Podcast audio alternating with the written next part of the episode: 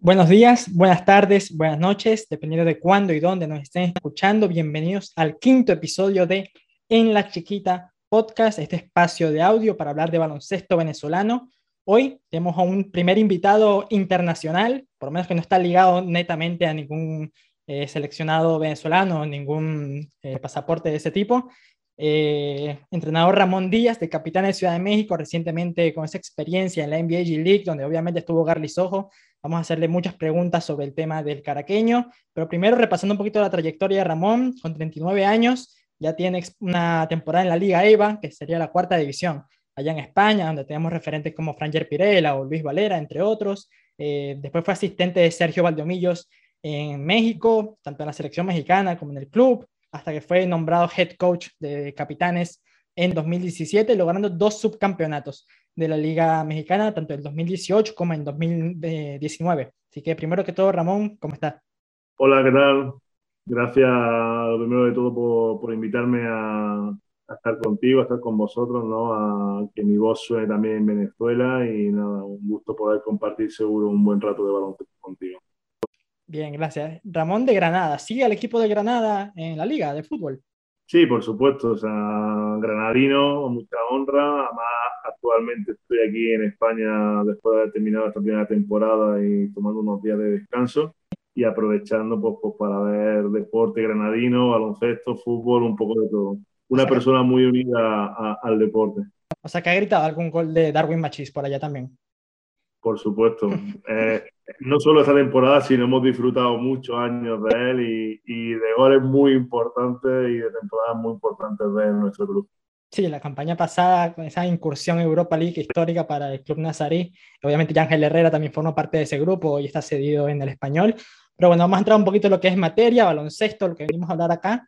Primero que todo, coach, tuvo en su cuerpo técnico, eh, evidentemente la mayoría con raíces latinas, eh, quería, destacar a Mitch Thompson, quien fue asistente en Wisconsin Heart de la filial de los Milwaukee Bucks, Joseph Reyes, trabajó con los Maps en analítica y coordinador de video, Daniel Soto, con quien pudimos hablar, hicimos una entrevista a principio de temporada de raíces venezolanas, también coordinador de video en Rio Grande Valley Vipers, que sería la filial de los Houston Rockets, y le quería consultar eh, qué fue el aporte de ellos con su experiencia en la G League dentro del equipo, en los entrenamientos, en los partidos? ¿Cómo ellos le, le inculcaron esa experiencia al equipo? Bueno, por una parte muy importante, ¿no? Eh, como siempre mencionan todas las entrevistas que he hecho desde hace ya más de dos años, cuando ya sabíamos que íbamos a estar dentro de, de la NBA G League, eh, nosotros como institución teníamos un objetivo claro que era intentar que Capitanes no solo fuera un equipo mexicano, sino que representara a toda Latinoamérica y, no solo en la construcción del equipo a nivel de jugadores, sino también, por supuesto, en la construcción de, del staff, ¿no? Han mencionado algunos de ellos, pero nuestro athletic trainer es México-americano, y hay algunas otras personas que se van a ir incorporando en las siguientes temporadas también, pues o con raíces latinoamericanas o de algunos de, algunos de los diferentes países de Latinoamérica, ¿no? Eh, eso era un, primer objetivo, pero sin perder de vista que necesitábamos ese aporte ¿no? de, gente joven, pero a la misma vez con, algo de experiencia en la liga, que nos pudiera ayudar a que este primer año, estos primeros años, la adaptación fuera muchísimo más rápida. ¿no? Ellos han tenido un papel muy importante dentro del staff. Eh, Dani, concretamente, era pues, una de las personas encargadas de hacer todo el tema de scouting, tanto a nivel de equipo como a nivel individual que me ha servido a mí mucho para conocer la liga, ¿no? Y conocer pues, ciertas características de algunos jugadores contra los que nos hemos enfrentado. En el caso de, de mí, pues sí que él estaba un poco más pegado a mí, en la parte un poco más colectiva, digamos, o tácticamente colectiva, ¿no? que, que, que Dani un poco el, el, encargado, como te decía, ¿no? de, de, estudiar a los rivales, de ver esas características individuales, de lo que llamamos muchas veces nosotros el spot individual puramente hablando. Bien, y ahora va a ser una gira, había dicho en una entrevista por Estados Unidos, un par de franquicias le dieron la invitación para conocer las instalaciones, los métodos de trabajo. ¿Parte del cuerpo técnico lo va a acompañar o vaya usted solo? Pues mira, en principio 100% voy yo solo. Eh, está encima de la mesa que puedan acompañarnos algunos integrantes del staff, pero es cierto que también ellos pues, están viendo algunas oportunidades mientras que empieza la siguiente temporada pues, para seguir trabajando, ¿no? Algunos en selecciones nacionales, algunos siguen en Estados Unidos vinculados a algunos otros proyectos y bueno, dependiendo de qué posibilidades laborales tengan, pues iremos o iré solo yo o me acompañarán algunos de ellos. Por ejemplo, en el caso de Dani, sé que actualmente está echándole una mano al filial de Houston, a Vipers, estaría ayudándole y bueno, no sé si tendrá el tiempo disponible para poder venir. Ya. Y el tema de los entrenamientos, porque obviamente es muy distinto la forma de encararlos toda la temporada en sí, ¿no? Pero el, el tema de los entrenamientos también, por más que no son muchos, por el tema de, que juegan muy seguido y los viajes. Em, sé que en la G League, o por lo menos en el estilo NBA, se concentra mucho en lo individual, ¿no? en el desarrollo, a diferencia de lo que tal vez usted tenía al principio planeado hacer con un equipo mucho más colectivo, de más básquet FIBA, porque obviamente es lo que conocía. ¿Cómo fue el tema de los entrenamientos? ¿Cómo eran las prácticas? ¿Si eran más enfocadas en lo individual, en lo colectivo? ¿Qué, ¿Cuánto tiempo le dedicaban a cada parte? Bueno, aquí hay que separar, digamos, como tres, tres fases diferentes, ¿no? O por lo menos así lo diferencio yo ahora, una vez que hemos terminado la temporada. Hay una parte muy importante, o por lo menos para mí, que es lo que ellos llaman el training camp, que son esos 12, 15 días que hay inicio de temporada, que son los únicos días que realmente puedes entrenar con todo el equipo al completo y donde puedes introducir todos los conceptos colectivos, por llamarlo de alguna, de alguna forma, ¿no? Eh, esa es una parte, que es donde, digamos, el grosso del contenido táctico debes ponerlo encima de, la cancha. Después hay una parte, antes de llegar ahí, lo que ellos llaman los workouts, eh, los tryouts, donde hay mucho trabajo individual, todo en función a la mejora de, y desarrollo del jugador, y los entrenamientos ahora de postemporada o entrenamientos individualizados que durante la temporada propia, como tú bien has dicho, debido al alto volumen de partidos, no puede hacer horas de entrenamiento colectivo porque hay jugadores que tienen una carga de minutos muy alta. Se hacen ese tipo de trabajo individualizados que son muy importantes pues, para intentar sacar tiempo de entrenamiento y mejora con algunos jugadores en concreto. Y después hay una tercera parte que sobre todo es la que creo que más he evolucionado esta temporada, es cómo trabajar y cómo mejorar a través del vídeo. Eh, nosotros en baloncesto utilizamos mucho el vídeo pues, para escautear a los rivales, para corregir errores propios tuyos, pero ahora también lo estamos utilizando como una herramienta para que el jugador todos los días se vea y pueda ir corrigiendo tanto aspectos, te digo, te hablo de ejemplos, ¿no? Eh, de ocupación de espacio a nivel ofensivo, si no tenemos el tiempo suficiente pues, para correr jugadas en 5 contra 0, pues él se va viendo eh, en jugadas qué tipo de ocupación de espacio está haciendo y qué es lo que le pedimos nosotros para que mejore, en detalles técnicos, eh, qué debe mejorar y después cuando hacemos ese workout individual de 30, 40 minutos, que es un espacio corto de tiempo, que puede aprovechar mucho mejor ese tiempo, ¿no? Entonces yo divido ahora eh, los bloques de entrenamiento en esos tres, ¿no? La parte colectiva, donde solo nos dejan trabajar eh, X días reducidos, mucho trabajo individualizado con sesiones cortas y una parte muy importante de mejora a través del vídeo. Ok. Y la primera vez que supo de Garly, sé que en el verano estuvieron buscando jugadores latinos para poder integrar este equipo, se fijaron en los qualifiers de los Juegos Olímpicos previos, donde sabemos que hubo varias burbujas, la de Venezuela en Kaunas, Garly se estrenó con la selección nacional apenas en ese torneo en un, alto muy, en un nivel muy alto y destacó incluso en la victoria contra Corea, 13 puntos, 9 rebotes, 4 asistencias.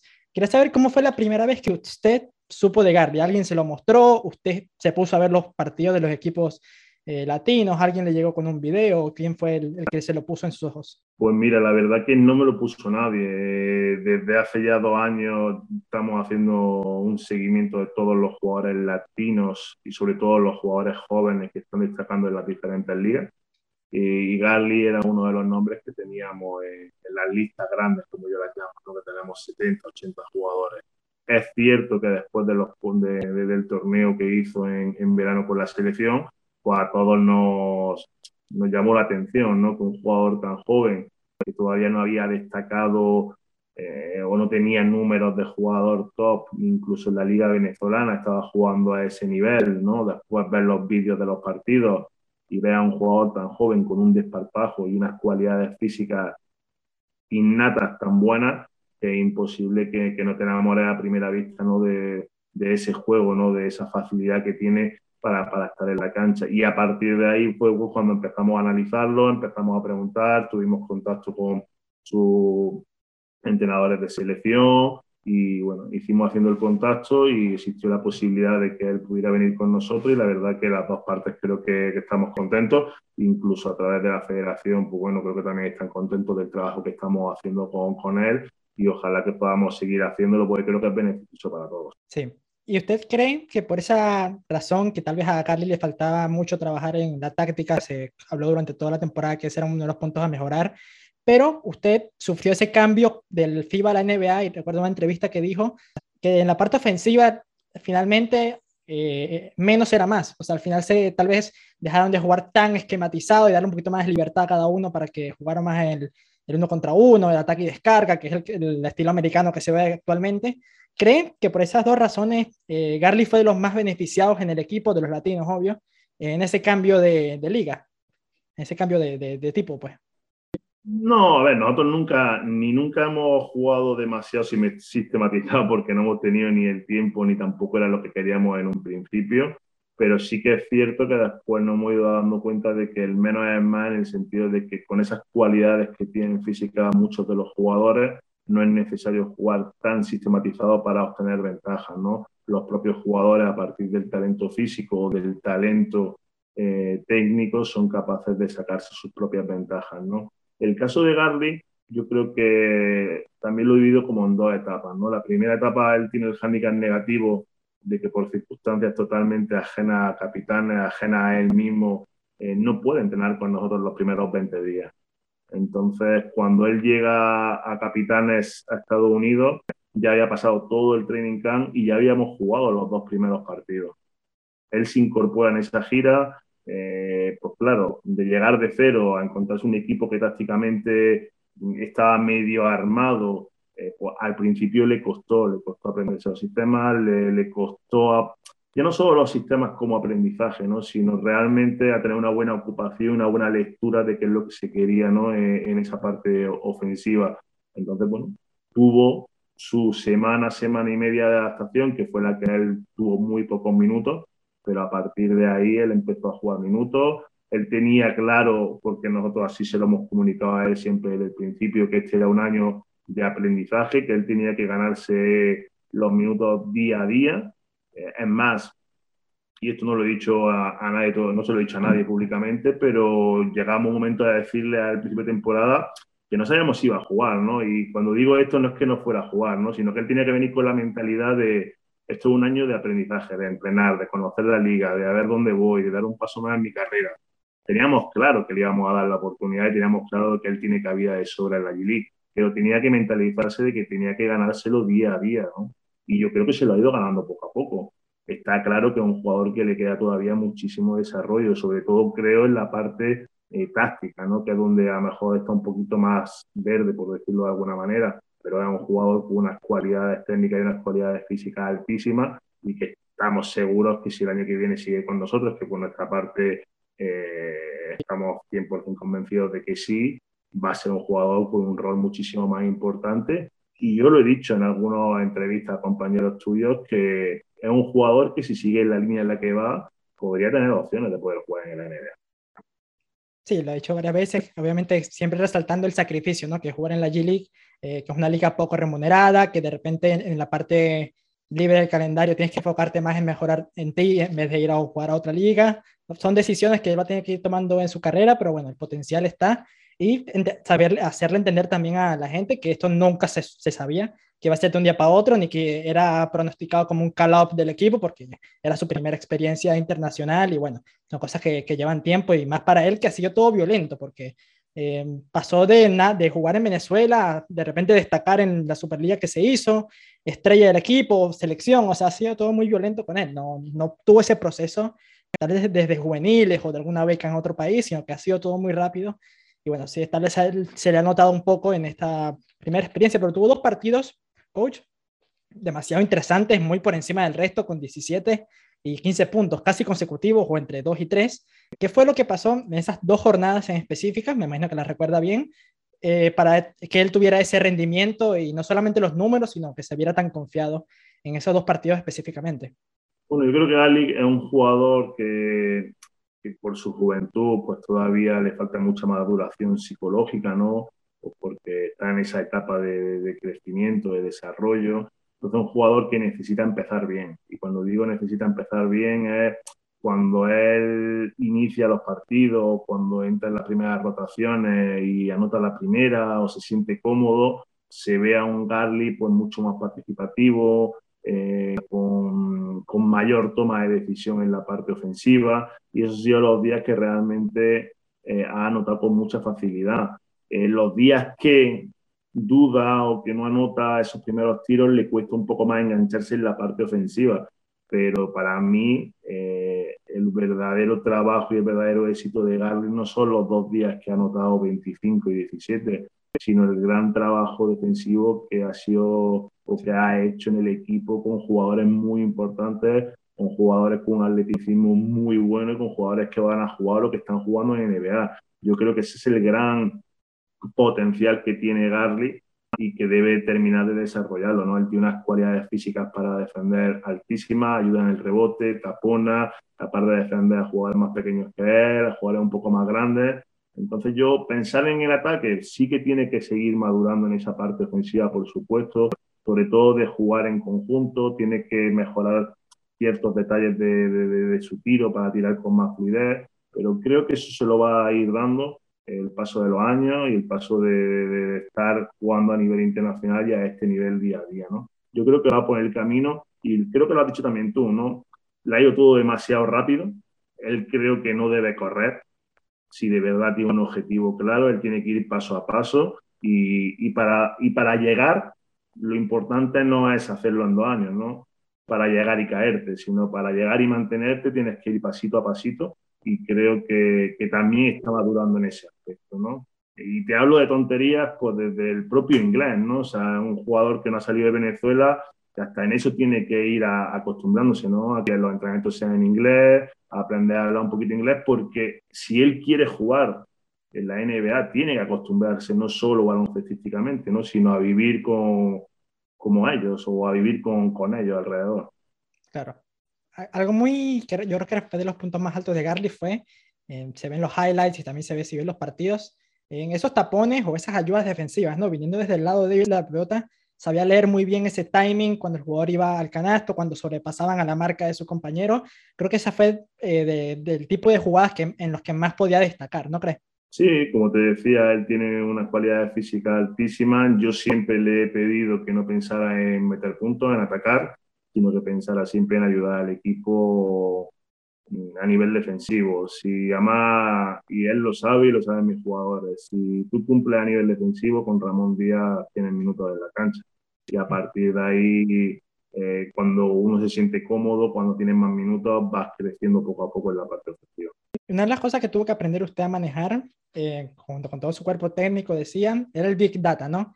Eh, me imagino horas en su casa, después de las prácticas, quedándose de noche, aprendiendo a manejar toda esta información. Dos preguntas. Una, ¿cómo fue eso para usted en ese mundo? Y segundo, ¿esos son datos que le suministra la liga, le suministra el equipo? ¿Quién se los suministra esa Big Data? No, nosotros tenemos, tenemos una persona dentro del staff que es especialista en estadística avanzada. Una persona del staff, Oscar Garrido, que es español, que ya lo conozco o llevo trabajando con él desde hace dos años, es la persona especialista en esto y la persona que un poco nos ha introducido a todos dentro de este yo lo llamo maravilloso mundo porque te abre los ojos, ¿no? O te, da otra perspectiva de, del baloncesto diferente a la que teníamos hace cuatro o cinco años, ¿no? Por lo menos para mí. Y bueno, pues sí, muchas horas de, de, estudiar, muchas horas de analizar, porque al final los datos están ahí, ¿no? Los datos los puedes ver en cualquier página web, la propia liga las tiene y hay un montón de plataformas como Synergy, Instat, Hadel que te da los números pero lo importante no es los números, lo importante es la interpretación que le da a esos números, ¿no? Entonces, bueno, pues hemos tenido que ver datos, nos han tenido que explicar de dónde vienen esos datos, hemos tenido que corroborarlos después con el vídeo y empiezan a salir cosas pues, muy interesantes, ¿no? Tanto a nivel colectivo como a nivel individual. Y una específica que se acuerde de Garley, tal vez en la que sobresaliera o en la que estuviera por debajo y, se le tuviera que manejar. El, impacto defensivo que tiene el equipo cuando le está en cancha. Perfecto, perfecto.